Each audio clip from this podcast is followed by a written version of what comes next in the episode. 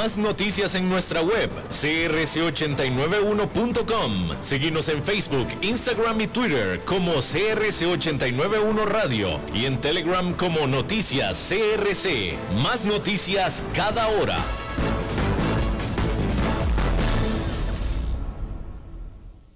CRC 89.1 Radio y Cadena Radial Costarricense no se hacen responsables por las opiniones emitidas en este programa.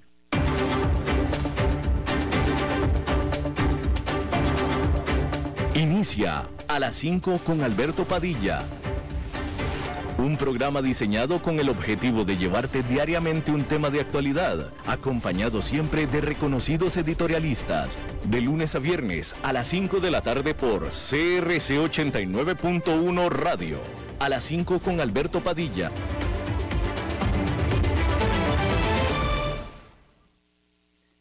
Hola, ¿qué tal? Muy buenas tardes. Un saludo especial para todos los oyentes de A las 5 con Alberto Padilla. Hoy martes 12 de octubre, 5 de la tarde, un minuto ya en Costa Rica. Los saluda en este momento Mauricio Sandoval. Hoy los voy a estar acompañando en la conducción de este programa. También saludamos, por supuesto, a todas las personas que se conectan a través de nuestro Facebook Live en la fanpage de este programa a las 5 con Alberto Padilla. Usted puede ingresar a Facebook y nos encuentra eh, como a las 5 con Alberto Padilla y puede seguir la transmisión en vivo. Los invitamos también para que a través de esa plataforma digital interactúe permanentemente con nosotros, nos puede escribir, reportarnos sintonía desde qué ciudad se conecta, desde qué país y los comentarios que quiera hacernos durante toda la emisión de este programa para que aquí vamos eh, interactuando y conversando con ustedes, por supuesto, también con nuestros invitados, si ustedes quieren formularles alguna pregunta, pues también lo pueden hacer a través del chat de nuestra transmisión en Facebook a las 5 con Alberto Padilla. Este programa que se emite desde Costa Rica, desde la señal de CRC 89.1 FM, tiene repetición por este mismo espacio a las 10 de la noche y también nos encuentra, por supuesto, en todas las plataformas más importantes de podcast, Google Podcast, Spotify, Apple Podcast, así que no hay excusa para que se conecte siempre con nosotros. Vamos, por supuesto, hoy con noticias y nuestro invitado del día más adelante para que no se vaya a despegar de la señal de CRC.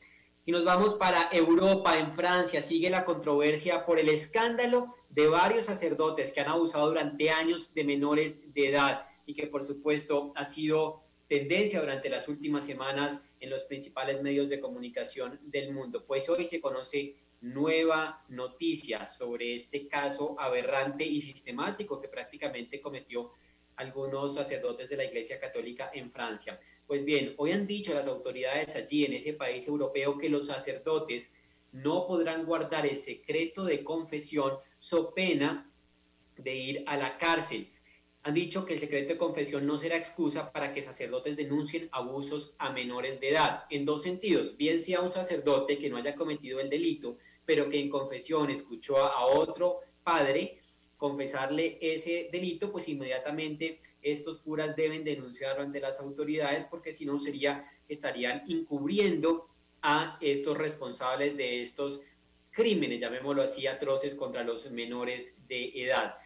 Entonces, Francia anunció que el sacerdote que no denuncie los hechos deberá ser condenado. Y recordemos un poco las cifras que, por supuesto, tienen eh, en alarma a la opinión pública y son cerca de 330 mil menores que han sido agredidos en ese país por parte de integrantes de la Iglesia Católica desde el año 1950. 333 mil menores. Los sacerdotes tienen la imperiosa obligación cuando se enteren en el marco de una confesión de casos de este tipo de alertar inmediatamente para poner fin a estos hechos, así lo consideró el ministro francés de Justicia, Eric Dupont. Abro comillas, dice el ministro, si un cura se entera en el marco de la confesión, ya sea de una víctima o de un autor de la existencia de estos hechos que están teniendo lugar, tiene la imperiosa obligación de poner fin a estos hechos, declaró así el ministro de esa cartera, la cartera de justicia. Cuando le preguntaron si un sacerdote que no lo hace debe ser condenado, el ministro Dupont, ministro de Justicia de Francia, dijo que debe ser condenado, pues constituye un no impedimento del crimen o del delito.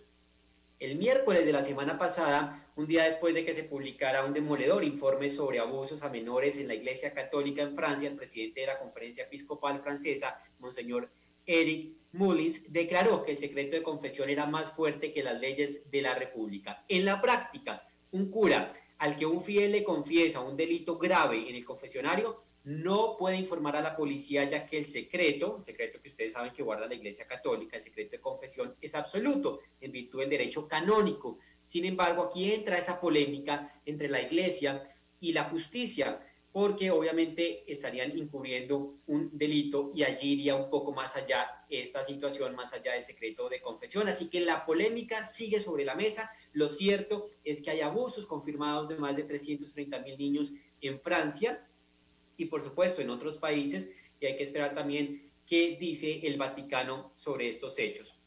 Entonces seguiremos acá muy, muy pendientes. Y siguiendo allí en Europa nos vamos un poco más allá hacia el Reino Unido, porque se vio por primera vez a la reina Isabel II de Inglaterra, por primera vez en público, usando bastón.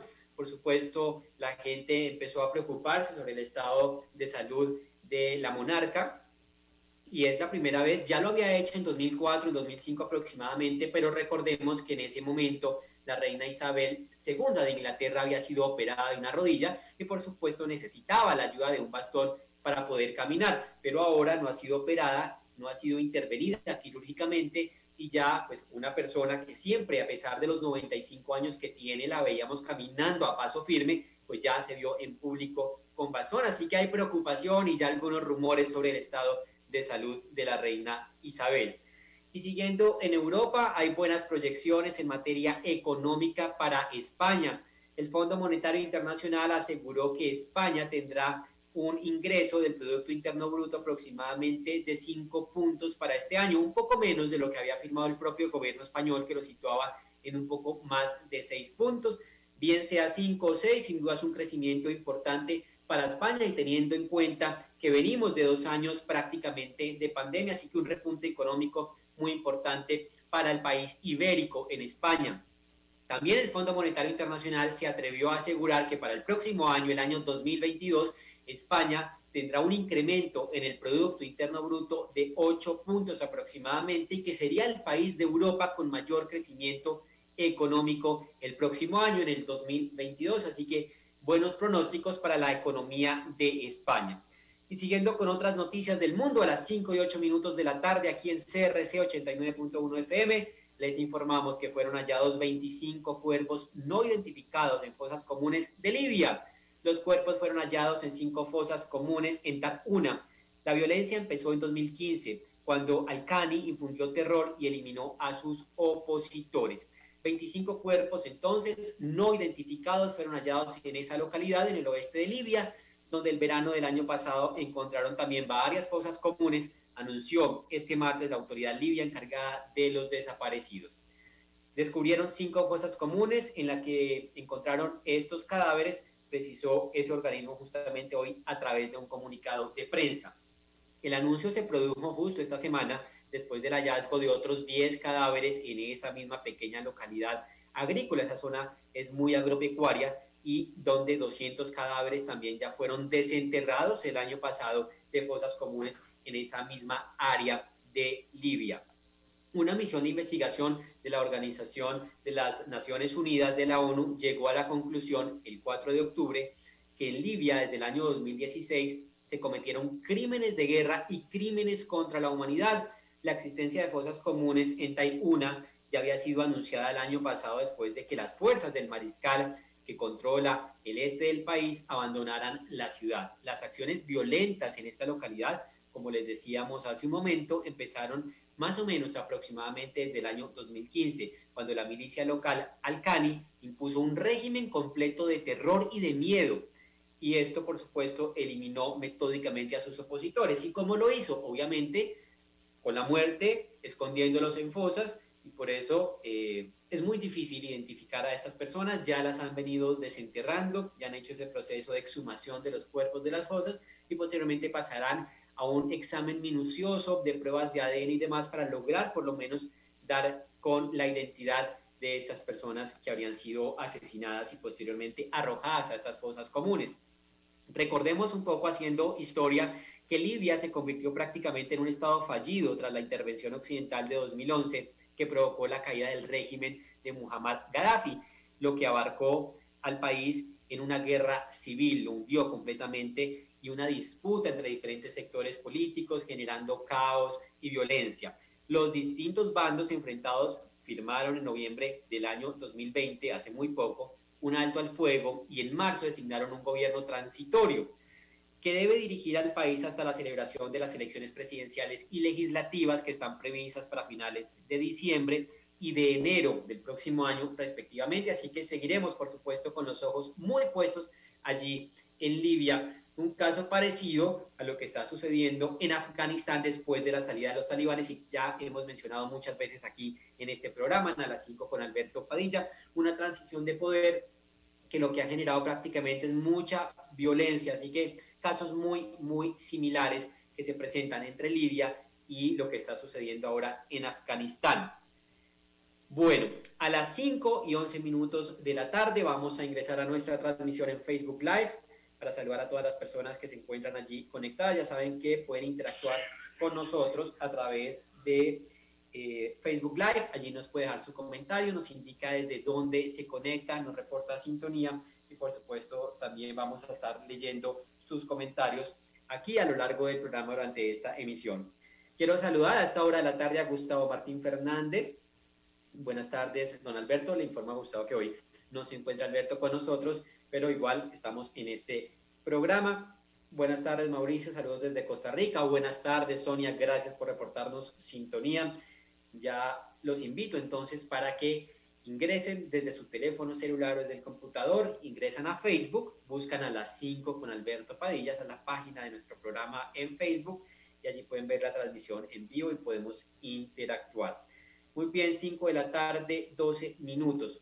Vamos a hablar de la aspirina. Muchos conocen aquí la aspirina o la aspirineta, que es la pequeña para niños que tiene un sabor incluso muy rico como a cereza y que muchas veces se le ha atribuido grandes eh, acciones para evitar ataques cerebrovasculares, ataques al corazón e infartos. Muchos dicen que incluso es recomendable tomarse diariamente una aspirina como forma preventiva para sufrir, sufrir ataques cerebrovasculares y cardíacos.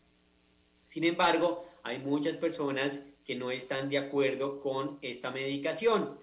Hoy se publicó un estudio científico lo publicaron a través de unos medios, de unos colegas en Estados Unidos, entre ellos el New York Times, uno de los periódicos más importantes no solamente de Nueva York, de Estados Unidos, sino del mundo, donde la comunidad científica confirma que efectivamente una aspirina diaria previene ataques cardíacos. Pero ojo, mucha atención, porque no es para todas las edades. Recomienda el estudio que las personas entre 40 y 50 años, personas sanas, deben tomarse esta aspirina como mecanismo de prevención para sufrir infartos o algún ataque cardíaco. Repito, el estudio indica que personas entre 40 y 50 años sanas, sin comorbilidades, sin antecedentes cardíacos y quieren prevenir ataques al corazón, se les recomienda el uso de una aspirina, una aspirineta, la pequeñita, una diaria, bien sea, recomienda a los médicos sobre todo en la noche antes de dormir o bien temprano en la mañana y eso ayudaría a evitar pues algún ataque cardíaco.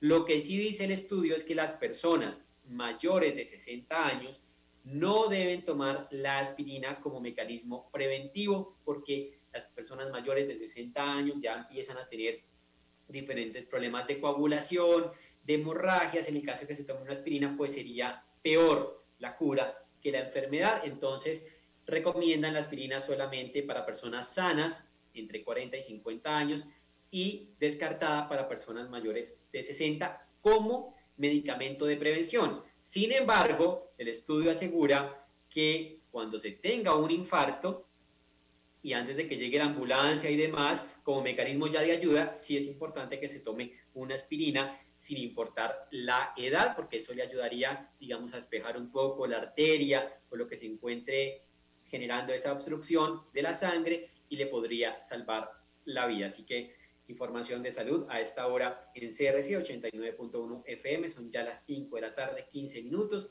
Y nos vamos ahora para Brasil, porque denuncian nuevamente a uno de los presidentes más polémicos de la región y es Jair Bolsonaro, que hoy enfrenta nuevas denuncias. Y esta vez, ojo, ante la Corte Penal Internacional por presuntos crímenes contra la humanidad. La denuncia contra el mandatario de Brasil se refiere a la deforestación de la Amazonía y sus consecuencias sobre la vida y la salud en todo el mundo. Recordemos ese incendio monumental que se registró ya hace algunos años y que veíamos a través de la televisión esas imágenes tan impactantes de cómo se estaba quemando toda la Amazonía y realmente la ineptitud del presidente Jair Bolsonaro para erradicar esos incendios, prácticamente lo tomó como si se estuviera quemando una casa de la esquina y pues toda la comunidad internacional estuvo con los ojos puestos encima de Jair Bolsonaro, justamente recordándole que esa Amazonía es prácticamente el pulmón, uno de los pulmones más importantes del mundo y ahora por este tema deberá enfrentar denuncias internacionales ante la Corte Penal Internacional. Una ONG austríaca justamente fue la encargada de interponer esa denuncia contra Jair Bolsonaro por presuntos crímenes contra la humanidad, justamente como les decía, por la deforestación de la Amazonía brasilera, muy cerca también a Colombia, en la frontera con Colombia, y sus consecuencias sobre la vida y la salud en todo el mundo. Bajo el título El planeta versus Bolsonaro, la denuncia presentada ante el Tribunal de la Haya busca crear jurisprudencia al estimar que las acciones del presidente brasilero y de su administración no solo suponen un ataque contra la Amazonía, sino contra todo el planeta Tierra justamente porque es uno de los pulmones más importantes que nos da oxígeno para poder respirar. Son los pulmones de nuestro planeta, por lo que su destrucción nos afecta a todos. En la denuncia presentamos pruebas que muestran cómo las acciones de Bolsonaro tienen una conexión directa con las consecuencias negativas del cambio climático en todo el mundo, explicó uno de los voceros de esta ONG austriaca que interpuso la denuncia contra el mandatario brasilero. La denuncia está recién creada por esta ONG, contó también con la participación de expertos en derecho internacional, como varios abogados prestigiosos, así como una de las autoras del último informe del Grupo Intergubernamental de Expertos sobre el Cambio Climático, presentado en agosto, una climatóloga muy, muy famosa que ha abanderado causas importantes para preservar la vida y para cuidar la naturaleza, y se trata de Friedrich Otto, una climatóloga muy, muy reconocida que ha abandonado causas para preservar el medio ambiente. Este equipo de expertos estima que las emisiones que se pueden vincular con las decisiones del gobierno de Bolsonaro, que prácticamente no hubo decisiones, es prácticamente contra las antidecisiones, contra la falta de ejecución, dicen estos expertos, que en materia de deforestación causaron daños irreparables contra el medio ambiente, provocando 180 mil muertes adicionales este siglo, debido al aumento de las temperaturas en el mundo. Y a eso hay que sumarle todos los animales, la flora y la fauna que murieron durante esas conflagraciones y esos incendios, así que las cifras de muertes son incalculables. Además afirman que durante el gobierno de Bolsonaro buscaron sistemáticamente eliminar, mutilar y vaciar de contenido las leyes, organismos e individuos que protegían la Amazonía. Un poco parecido, recordarán ustedes, a lo que hizo el presidente de Estados Unidos presidente anterior, Donald Trump, con el pacto del cambio climático que se hizo en Francia. Estados Unidos se retiró de ese pacto y prácticamente pues Bolsonaro sigue ese mismo ejemplo de Donald Trump. Por lo que consideran responsable a Jair Bolsonaro de la pérdida también de cerca de 4.000 kilómetros cuadrados de selva amazónica al año y aumentos mensuales de la tasa de deforestación de hasta el 88% desde que asumió su cargo en 2019. Recordemos que en 2019 fue cuando tomó posesión como presidente de Brasil el actual mandatario Jair Bolsonaro. Según este informe, la deforestación en esta parte de Brasil, en la Amazonía, ya hace que se libere más CO2 a la atmósfera del que la Amazonía pueda absorber. Los crímenes contra la naturaleza son crímenes contra la humanidad, recordaron estos abogados y esta ONG que está interponiendo la demanda. Dicen, abro comillas, Jair Bolsonaro está impulsando la destrucción masiva de la Amazonía con pleno conocimiento de las consecuencias que traerá consigo. Y es lo que más cuestionan, que Jair Bolsonaro es consciente de la destrucción que esto estaba generando y que todavía se ven los efectos al día de hoy y que prácticamente se quedó maniatado, no hizo absolutamente nada y por eso es aún mucho más responsable, es lo que dicen estos expertos jurídicos. La Fiscalía de la Corte Penal Internacional considera desde el año 2016 que la destrucción del medio ambiente, la explotación ilegal de recursos naturales y el acaparamiento de tierras pueden constituir un crimen contra la humanidad. Desde que Bolsonaro asumió el cargo, los indígenas brasileños han presentado tres denuncias ya contra él ante la Corte Penal Internacional, así que esta no es la primera que recibe. Sí es la primera que recibe de una ONG, pero ya indígenas de su propio país lo habían denunciado justamente por genocidio. El mandatario también fue denunciado ante esta instancia por su gestión de la crisis de la pandemia del coronavirus. Otro desacierto, según el pueblo brasilero, de la gestión de Jair Bolsonaro. Recordemos que Brasil ha sido prácticamente uno de los países que más ha manejado de manera errónea la pandemia, con la cifra de muertes más elevadas, superada un poco por Estados Unidos y por India. La denuncia de este martes, según los impulsores, es la primera que relaciona la deforestación con un impacto para la salud a escala mundial y consecuencias graves, por supuesto, en años venideros y para generaciones futuras. La Corte Penal Internacional, recordemos, es una Corte de Justicia Internacional que queda ubicada en La Haya, fue creada en el año 2002 justamente para juzgar las peores atrocidades que se cometen en el mundo. No tiene la obligación de estudiar las miles de denuncias, ya está en manos de la Corte, sí le da cabida y avanza en esta investigación contra Jair Bolsonaro o simplemente la archiva. No está en la obligación de darle trámite a todas las denuncias que recibe. El fiscal puede decidir de forma independiente qué casos someter a los jueces del tribunal y cuáles no, y los jueces a su vez pueden decidir luego si permiten una investigación formal. La denuncia en este caso también afecta a varios importantes responsables del gobierno de Bolsonaro, a varios miembros de su gabinete. Dicen que son cómplices que han ayudado a aquellos en el terreno para que cometan asesinatos, persigan y perpetren otros actos inhumanos. Así que complicada la situación para el presidente de Brasil, Jair Bolsonaro. Una denuncia ante la Corte Penal Internacional. Estaremos atentos, por supuesto, a ver en qué para esta situación judicial para el presidente de Brasil. Muy bien, y seguimos aquí en América Latina. Nos vamos ahora a las 5 y 22 minutos de la tarde en Costa Rica. Migramos para Chile porque un menor de nueve meses murió justamente cuando sus padres intentaban cruzar la frontera entre Bolivia y Chile. Los hechos sucedieron en Písiga cuando la menor de nueve meses cayó de los brazos de su madre sufriendo un fuerte golpe que la dejó inconsciente. Una menor de nueve meses murió justamente cuando sus padres, que eran de nacionalidad venezolana, repetimos, estaban cruzando la frontera entre Chile y Bolivia, convirtiéndose entonces en el decimoquinto migrante que muere en la zona, informaron las autoridades chilenas. El hecho ocurrió en la localidad boliviana de Písiga, cuando la madre tropezó y la niña cayó de sus brazos.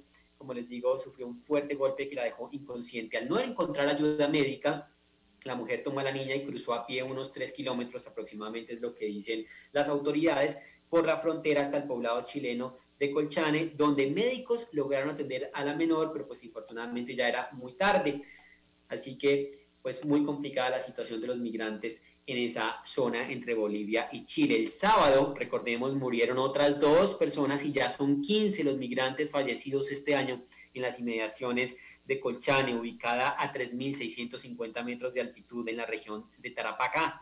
Esto ocurre en medio de un aumento del flujo de migrantes que intenta cruzar por pasos clandestinos, desafiando las extremas temperaturas, con el fin de buscar una mejor vida en Chile, que mantiene sus fronteras terrestres, recordemos, cerradas desde el año 2020 por la pandemia del coronavirus. Por eso tienen que buscar trochas o otros caminos alternos estos migrantes para llegar a Chile, lo que desencadena en estas muertes, por supuesto, porque son pasos que no están autorizados y que tienen pues muchas dificultades para poder pasar y ahí es donde se presentan estas eh, pues situaciones que después tenemos que lamentar. Situación también complicada de migrantes, y ya lo hemos registrado aquí en este programa, en la frontera entre México y Estados Unidos por parte de los haitianos que pretenden llegar al país del norte y también los mismos haitianos en la parte del Urabá antioqueño en Colombia, en las selvas del Darién, que llegan miles y miles de haitianos diariamente a esta zona de Colombia y que buscan pasar la frontera con Panamá para luego llegar a Estados Unidos. También se presentan muertes a diario por las dificultades del terreno. Los coyotes, que son estas personas que supuestamente ayudan a los migrantes a pasar, los engañan, les cobran más plata, los dejan en la mitad del camino, eh, se mueren de hambre, de sed. Muchos niños están afectados Así que muy, muy complicada la situación de las migraciones en el mundo. Gente buscando, por supuesto, un mejor futuro para su familia. Tienen que pasar estas travesías y muchas veces pues pierden la vida en este intento. Son ya las 5 de la tarde, 25 minutos en Costa Rica, 5.25. Vamos a ingresar al Facebook. Saludamos a Fernando Francia fiel oyente y además colaborador de este programa, hoy como siempre los martes, para que no se despeguen, más tarde va a estar Fernando Francia con su columna de hoy. Muy bien, vamos a hacer una pausa y ya regresamos con nuestra entrevista de hoy. Volvemos.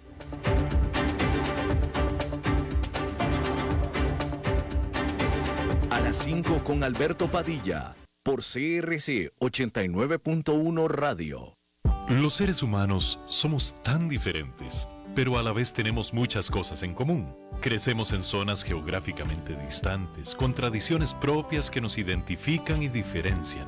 Nuestros rasgos físicos e idioma pueden ser particulares, pero hay un punto de encuentro, la esencia del ser humano.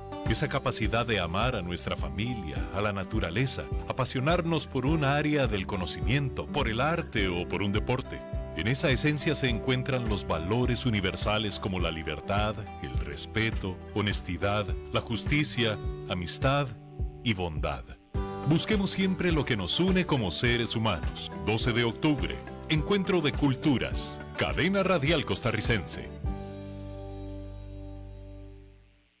Jazz Café presenta Grandes de Argentina en la voz de José Mata.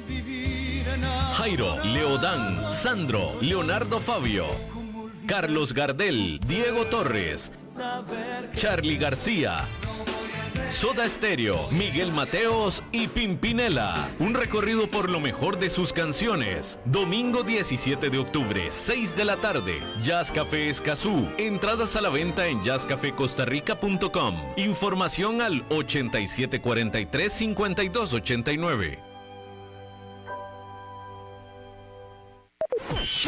Mientras perdías las horas esperando que tus redes sociales volvieran a la normalidad, la radio seguía ahí, informándote y entreteniéndote, porque la radio sigue siendo el medio de comunicación eterno, gratuito e inmediato que crece, evoluciona y se adapta a las nuevas generaciones. La radio, 120 años de estar a tu lado. Un mensaje de las emisoras asociadas a Canara.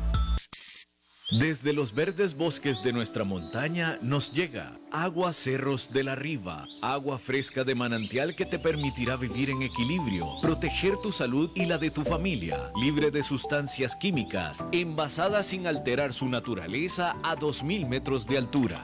Agua Cerros de la Riva, naturalmente neutral. Búscanos como cerrosdelarriba.gmail.com Llámanos al 8374-3229. Cerros de la Riva, Live Spring Water.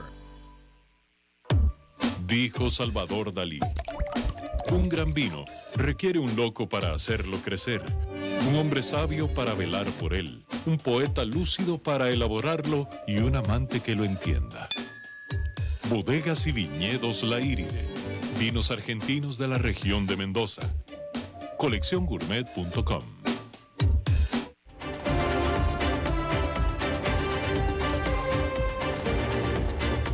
Seguimos escuchando a las 5 con Alberto Padilla.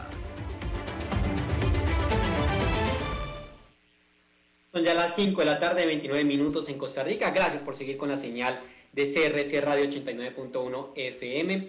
Y bueno, el domingo se celebró el Día Internacional de la Salud Mental una situación que está afectando a muchas personas en el mundo y que se ha incrementado, por supuesto, con la pandemia. Los casos de ansiedad, de depresión, de suicidios cada vez son más altos. Incluso se atreven a asegurar los científicos que esta es la enfermedad del siglo XXI. Muchas veces andamos en el día a día, en muchas carreras, cumpliendo con nuestros compromisos laborales y por supuesto estamos dejando de lado nuestra paz interior que es fundamental para lograr un equilibrio muy importante y así poder desarrollarnos también como personas como profesional de una manera integral y por eso ya se están viendo, por supuesto, este incremento en diferentes enfermedades de salud mental. El domingo, como les decía, entonces se celebró el Día Mundial de la Salud Mental. Hoy tenemos una invitada muy especial es colega, periodista, presentadora, con gran trayectoria en los medios, pero que a partir de hace unos años empezó a darle un vuelco a su perfil profesional y justamente ha encontrado ese equilibrio emocional.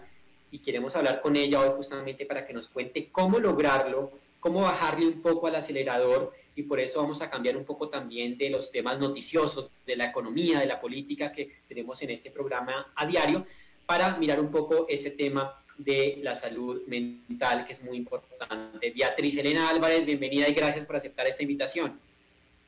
Mauricio, un saludo eh, para ti. Muchísimas gracias por esta invitación. Muy honrada, Alberto, toda la audiencia de Costa Rica y de Latinoamérica que están pendientes de este programa tan importante y con este tema de vital relevancia. Yo creo que, Mauricio, después de todo lo que vivimos en esta época de pandemia, de aislamiento social, de frustración, miedo, depresión, carencia, suicidio, tantas cosas que ya se nos hacen bastante común. Es hora de poner ya eh, el tema de la mente eh, y de lo, que, de lo que está pasando con ella y de lo que está haciendo con el ser humano, cómo parar, cómo detener esa ansiedad y ese miedo y pues ese tema vamos a tratarlo en estos minutos.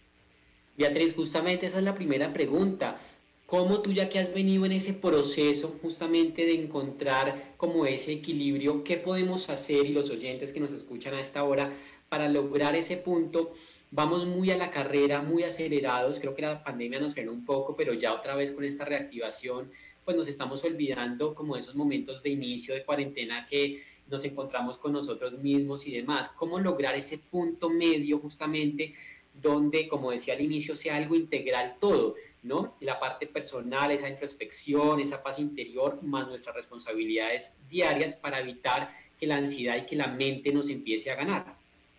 Mira, Mauricio, debo empezar por decirte, yo me formé como coach en temas de mente, eh, de la mente, pero mi énfasis y lo que me ayudó de forma personal más directamente fue la sabiduría espiritual que viene de Oriente, de estos maestros ascendidos, de estos maestros iluminados que tienen esta información y este conocimiento desde miles de años atrás, más de 2.500 años, ellos vienen compartiendo esto que le hemos hecho caso omiso, que hemos cerrado nuestros oídos a la clave de la paz interior que hoy pues es digamos que la solución a todo este caos está representando, digamos, un problema mundial. Ni siquiera es una pandemia, puede ser una crisis matrimonial, puede ser la pérdida de trabajo, puede ser el duelo por la pérdida de, un familiar, puede ser cualquier insignificancia, la gente está perdiendo y desbocando su mente hacia, hacia el caos. Entonces, ¿qué es lo que dicen ellos, Mauricio? Que no somos la mente. Empecemos por ese sabio conocimiento. No somos la mente. Estamos dejando que ella cree lo que quiera. La película que se, en la que eh, se monte, nosotros la estamos creyendo como real. ¿Qué pasa con la mente? La mente desea todo el tiempo. La mente está en un constante carencia porque eso es lo que hace el ego, desear y tener miedo, porque no nos hemos alejado de nuestro punto de armonía, de, esa conexión que debemos tener siempre con nuestro ser espiritual, con la casa, con el hogar. Nos hemos ido de allí, de esa paz interior. Entonces, cuando le damos cabida al miedo que desea siempre, pues por supuesto crea sufrimiento. Y el sufrimiento es el que desbalancea absolutamente toda nuestra vida. Entonces, ¿qué es lo que debemos tener claro? Que no somos ni la mente ni el cuerpo, somos almas, somos seres espirituales, que no carecen, que somos totalidad, que somos unidad, que somos eternidad. Y cuando nos enchufamos, nos conectamos de nuevo a esa verdad, ahí es cuando todo ese universo que se cree tan miedoso, tan fatalista, eh, tan carente, desaparece. Vivimos justamente, Beatriz, en un miedo infundado permanentemente y la mente, a su vez, como le damos alas, lo incrementa de manera descomunal. Y ese miedo es el que nos lleva a la ansiedad o al futuro de cosas que ni siquiera pasan. Y uno todavía está pensando, no, me va a morir, me va a pasar esto, eh, me van a echar del trabajo, me voy a separar y se está inventando esos miedos. Y otras personas se van al pasado a recordar los momentos del ayer, lo que pasó en el, en el noviazgo anterior y extraña esas situaciones y le da depresión. ¿Cómo hacemos, Beatriz, para estar conectados aquí y ahora, en el presente, para evitar que la mente vuele al futuro o se vaya en una máquina del tiempo al pasado? Claro, es que es una necesidad y una exigencia constante de la mente el estar deseando algo que no tiene. Entonces, en ese capítulo está, está permanentemente el ser humano, ¿no? Deseando que algo pase o algo no pase. ¿No? Dependiendo de los tiempos que queremos en los que pase también. Entonces debemos tener claro que eso no ocurre. La vida acontece como debe ser de una forma perfecta sin nuestro control. Nosotros no podemos detener un atardecer, nosotros no podemos detener el florecimiento de, de, una planta, ¿cierto? Así con todo en la vida, no está en nuestro control. Si tenemos ese conocimiento y lo hacemos coherente en nuestra vida, vamos a relajar un poco esa mente. Pero, ¿qué es la, la clave, Mauricio? La clave de esa mente inquieta es soltar. Soltar. Y parece que es muy fácil, pero sí, ¿cómo suelto? ¿Cómo suelto ese deseo, esa ansiedad de estar permanentemente o viéndonos al futuro, como tú dices, o recordando el pasado que ya pasó? El aquí y el ahora, que dicen los maestros. El estar en presencia absoluta una de las claves indispensables, Mauricio, es quitarle tanto contenido a lo que vemos y a lo que vivimos. La mente eh, parece como un comentarista deportivo, un comentarista en directo de un periodista que habla y, y tiene la necesidad de narrarlo todo. Hay que quitarle contenido a la vida, dejar de juzgar entre bueno o malo simplemente vivirlo, estar ahí en presencia y disfrutar la vida tal y como llega. Porque cuando tú dejas de etiquetarlo entre bueno o malo, aceptas y te rindes a eso que acontece. Y ahí la vida, te, juro que de entrada ya le quitas un peso impresionante a tu mente y, empecé, y empiezas a vivir la vida de la manera en la que es, agradeciendo. Simplemente ese acto de bondad con la vida, de agradecer lo que tienes, lo que eres, lo que acontece, te pone en una instancia de abundancia y no de carencia. Beatriz, ¿hace falta pedagogía para educar las emociones? Yo veo en el colegio matemáticas, geografía, historia, en la universidad, productividad, competitividad, las empresas todo el día a producir más dinero, más ganancias y nos olvidamos de la salud emocional de las personas, de los colaboradores y ya vemos en qué se encadena esto. Hace falta pedagogía y cómo podemos sensibilizar a los empresarios para que pongan en su plan de formación este tipo de actividades de desarrollo personal y lo mismo en las instituciones educativas. Clave eso que acabas de decir y se trata de lo que los maestros simplemente llaman a eso ignorancia, la ignorancia de la humanidad, la ignorancia de no tener claros esos conocimientos y esa sabiduría interior, no solo de la gestión emocional que por supuesto viene de la mente, sino ese conocimiento de nuestro ser, de nuestro ser espiritual. Nosotros nos abocamos siempre para aprender una profesión a lo que nos dedicamos y toda la vida estamos construyéndonos intelectualmente sobre un tema específico que nos va a dar para sobrevivir en este mundo material. Pero no le sacamos ni la mínima parte del tiempo a estudiar eh, el conocimiento que viene del ser, el ser ontológico en toda su, totalidad, ¿no? En, en nuestro interior. Entonces, ¿qué es lo que pasa? Que la cultura, la religión, eh, la educación nos ha alimentado el mito de una realidad consumista, capitalista, materialista, que es ficción, que es falsa. Entonces, como creemos que eso es tan real, creemos que esa es la vida. Y por eso nos dedicamos cada minuto a conseguir, a tener, a que la felicidad está solo cuando podamos tener la casa de los sueños, el carro de los sueños, la pareja de los sueños, y todo lo estamos trasladando a un futuro inexistente. Por eso vivimos siempre vacíos, como una, como una vasija sin fondo. Todo lo que le echemos ahí no va a llenarlo porque siempre vamos a tener una meta programada, una meta más alta. Eh, y a eso nos ha llevado esta sociedad. Por eso el camino siempre es ir hacia adentro, por eso el camino es conectarnos de nuevo con nuestro ser supremo, con ese lugar donde nada le falta. Entonces, si empezamos nosotros, adultos, que ya, que ya tenemos esta información, que la estamos ya digiriendo un poco más, que estamos abriéndonos por fin a ese entendimiento, que ya no eh, se lo damos solo a los yogis, a los maestros, a un grupo selecto de personas, sino que entendemos que después de todo este caos es una necesidad ya por lo menos revisar nuestras creencias y decir, ¿a qué le estoy prestando atención y qué es lo que no estoy escuchando? Si cada uno de nosotros toma ese trabajo individual, empieza a autogestionarse, a desmoronar esas creencias que adquirió durante toda la vida, a desaprender para recibir esa nueva información, yo sé que a partir de ese momento la energía del universo va a cambiar y nosotros con nuestro trabajo interior individual vamos a hacer eh, un gran impacto a nivel eh, mundial. No necesitamos mover masas, Mauricio, necesitamos hacer el trabajo cada uno. Y si ese trabajo de cada uno después va extensivo a nuestra pareja, a nuestros hijos, a nuestro círculo inmediato, a, las personas que nos rodean, pues imagínate esto cómo se va a, desenvolver, el mundo va a cambiar muchísimo. Y la idea de, un mundo tan necesitado, pues va a cambiar. Y vamos a tener pues mucha más paz, más alegría de vivir, eh, de servir, de compartir, de disfrutarnos este rato eh, tan chévere que es, que es la vida y que puede ser posible para todos, solo que elegimos no verlo así.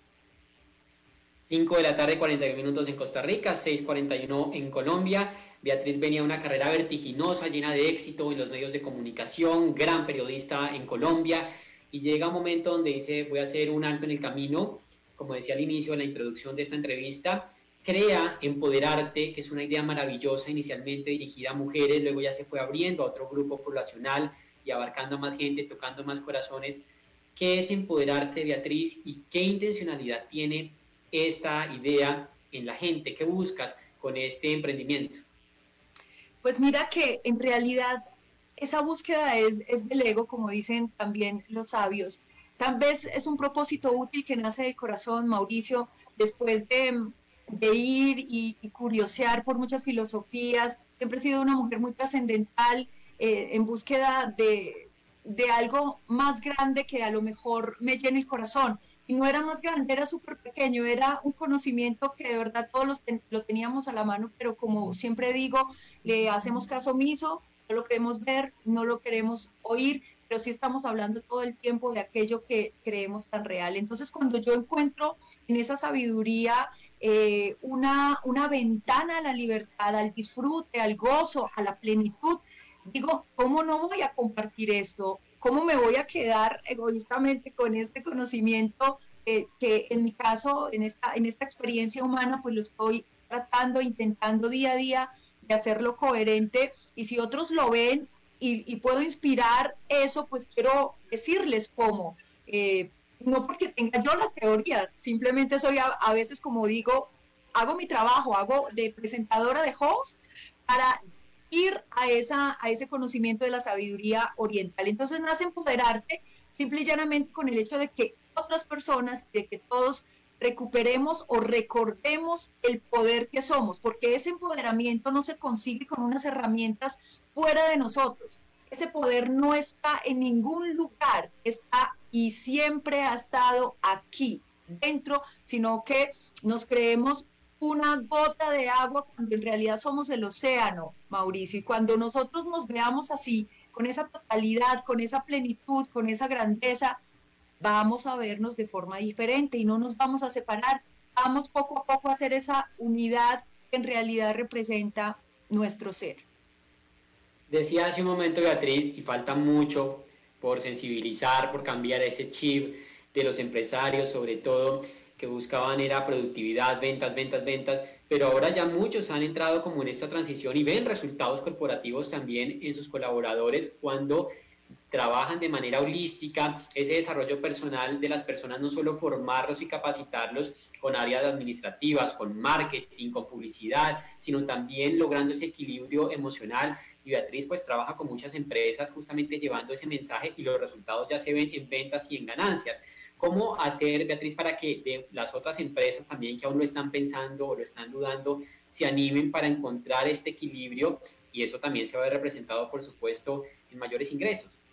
Claro, y es que mira, yo lo veo en, todos mis talleres y los trabajos que, que, hago corporativos, tanto aquí en Colombia como en otros países, y es que la gente cuando decide participar de estos espacios, con los que va a veces con miedo, a veces se resisten. Puedes creer que a veces la empresa, eh, los directivos, em, la Oficina de Recursos Humanos crea el espacio y ellos se niegan a dejar de trabajar, de recibir ese espacio que le están regalando porque no tienen tiempo, porque no quieren perder la línea de su trabajo. hay, hay, una resistencia absoluta a trabajarse interiormente y a ver no, no solo el hacer, sino el ser. Pero te digo que cuando llegan a este espacio y empezamos a construir este diálogo, de ir soltando, de ir poniendo aquí adelante todas esas creencias que nos han limitado durante años, que nos hace infelices, que están creando sufrimiento, miedo y ansiedad, y lo vamos desmoronando desde esta sabiduría, desde este autoconocimiento, desde esta autogestión. La gente después de estas horas que se regalan salen completamente renovados, salen con una semilla para trabajar de aquí en adelante en su vida y eso de verdad abre el espectro y abre un campo de posibilidades que antes no tenían. Y eso lo ven, por supuesto, los directivos, eso lo ven eh, los, los empleadores, porque están ahora invirtiendo en su gente. Claro, como tú dices, ya no como una ficha indispensable en su empresa, como alguien que simplemente es un operador, sino como un ser humano, que también tiene sentimientos, familia, miedos eh, y un montón de, creencias y de temas emocionales que hay que revisar. Eso ya hoy por fortuna se está viendo más, aunque no con eh, el ímpetu que quisiéramos. Entonces, estos espacios pues cada vez van, van, generándose un poco más en las empresas, pero sí debería eh, hacerlo con, con mayor eh, regularidad. Y yo creo que las personas también necesitamos conciencia o concientización acerca de eso. Por eso te digo, la gente ni regalándole esos espacios lo, lo, lo aprovechan. Y es que desde la casa no nos enseñaron a eso. Imagínate, tenemos una mala formación, una mala educación respecto a lo que es verdad y lo que es falso. Y lo que es verdad es lo que somos como seres. El resto es una buena, es una película a veces la escribimos como una película de terror, a veces como una película de ficción, eh, de drama, o una eh, mala copia de Marimar, entonces, eh, nos dedicamos a ser unos libretistas y unos guionistas malísimos. Entonces, hay que aprender a vivir. Eh, nosotros a veces creo que sobrevivimos, Mauro, y no vivimos viviendo aquí en el ahora. Y por estar pensando en un futuro inexistente o en el pasado que ya pasó, nos perdemos este regalo maravilloso que es el presente, el aquí y el ahora. Lo más importante hoy para mí eres tú y esta audiencia que nos está escuchando. No existe nada más. Yo no puedo estar pensando en qué voy a hacer ahorita que termine contigo.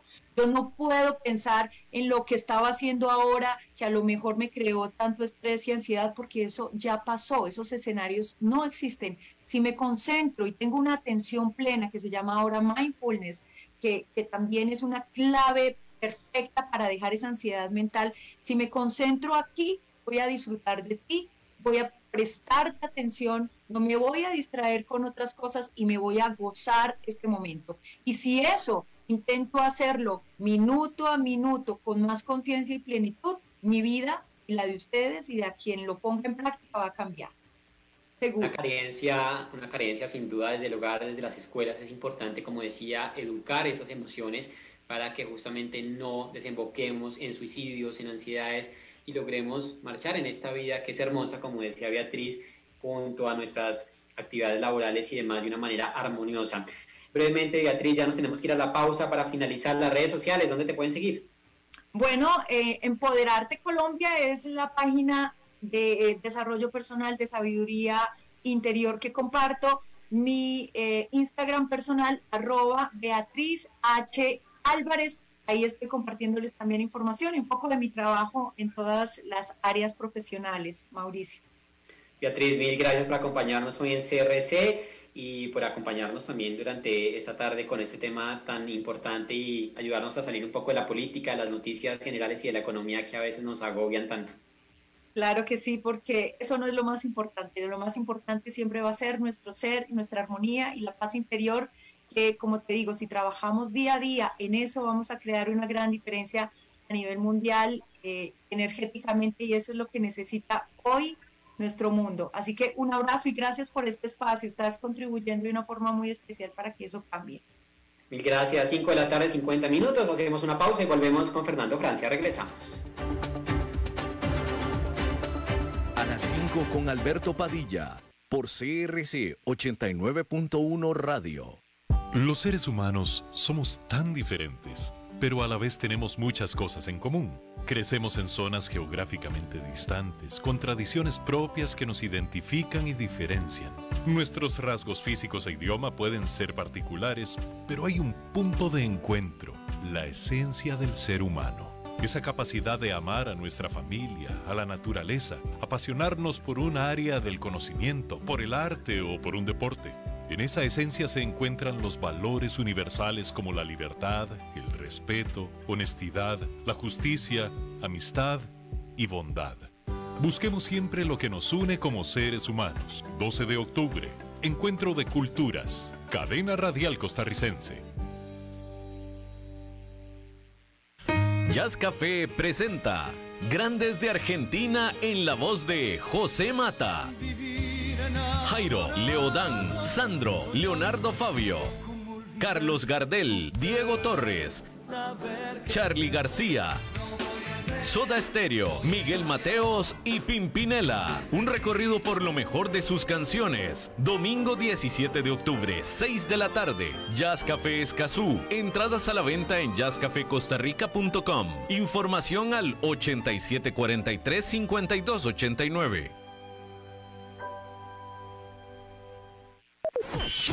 Mientras perdías las horas esperando que tus redes sociales volvieran a la normalidad, la radio seguía ahí, informándote y entreteniéndote, porque la radio sigue siendo el medio de comunicación eterno, gratuito e inmediato que crece, evoluciona y se adapta a las nuevas generaciones. La radio, 120 años de estar a tu lado. Un mensaje de las emisoras asociadas a Canara.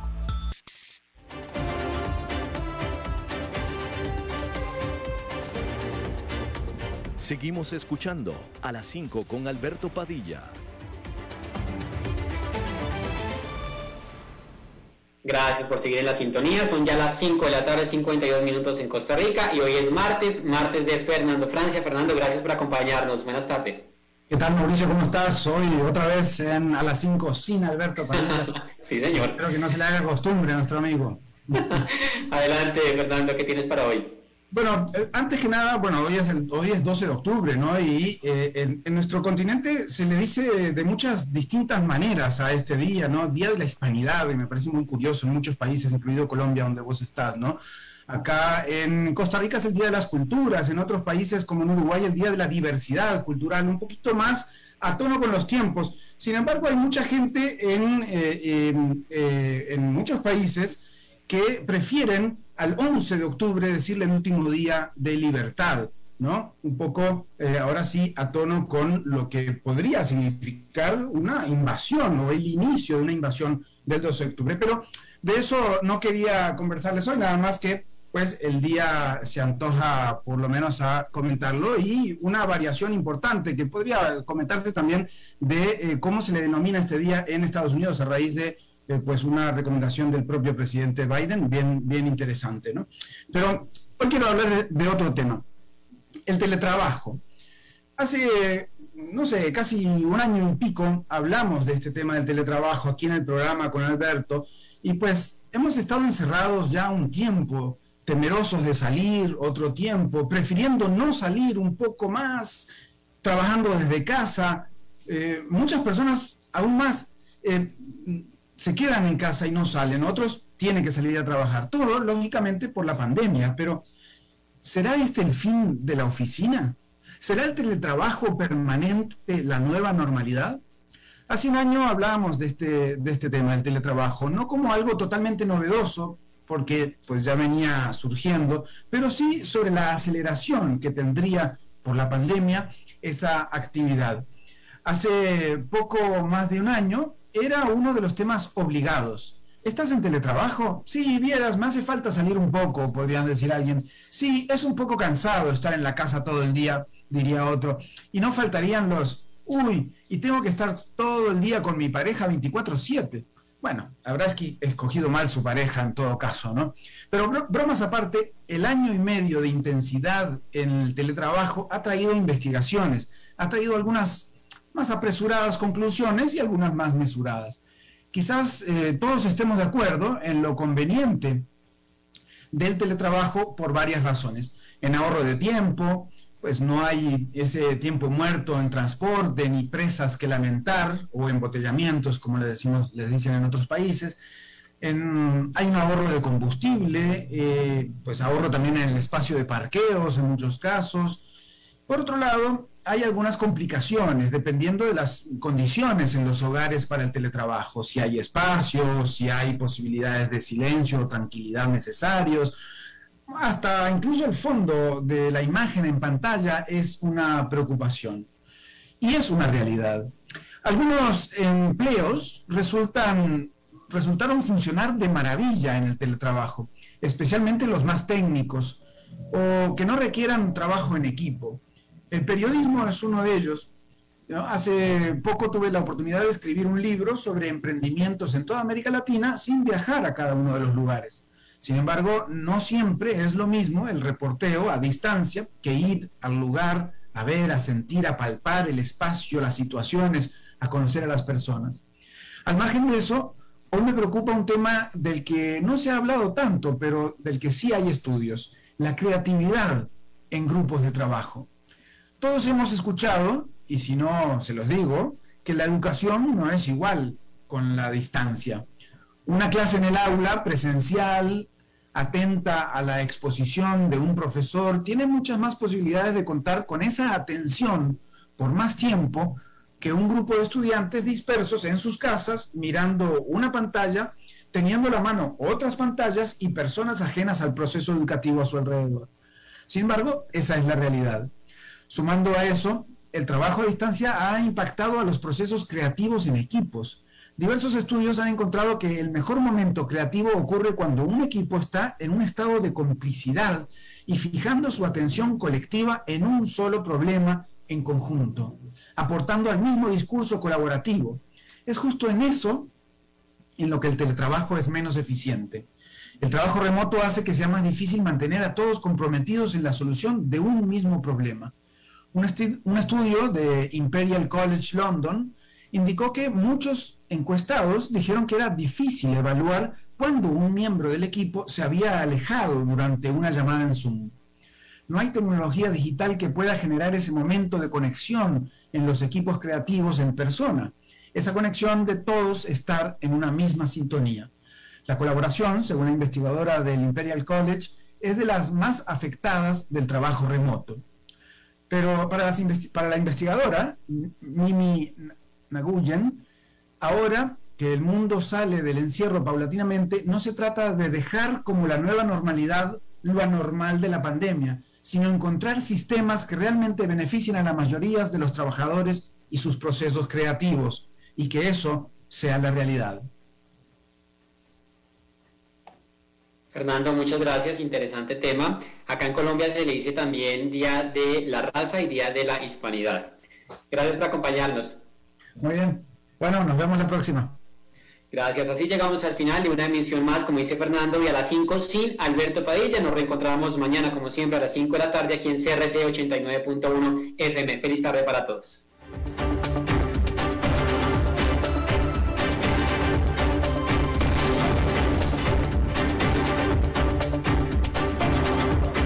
Concluye a las 5 con Alberto Padilla. Un programa diseñado con el objetivo de llevarte diariamente un tema de actualidad, acompañado siempre de reconocidos editorialistas, de lunes a viernes a las 5 de la tarde por CRC 89.1 Radio, a las 5 con Alberto Padilla.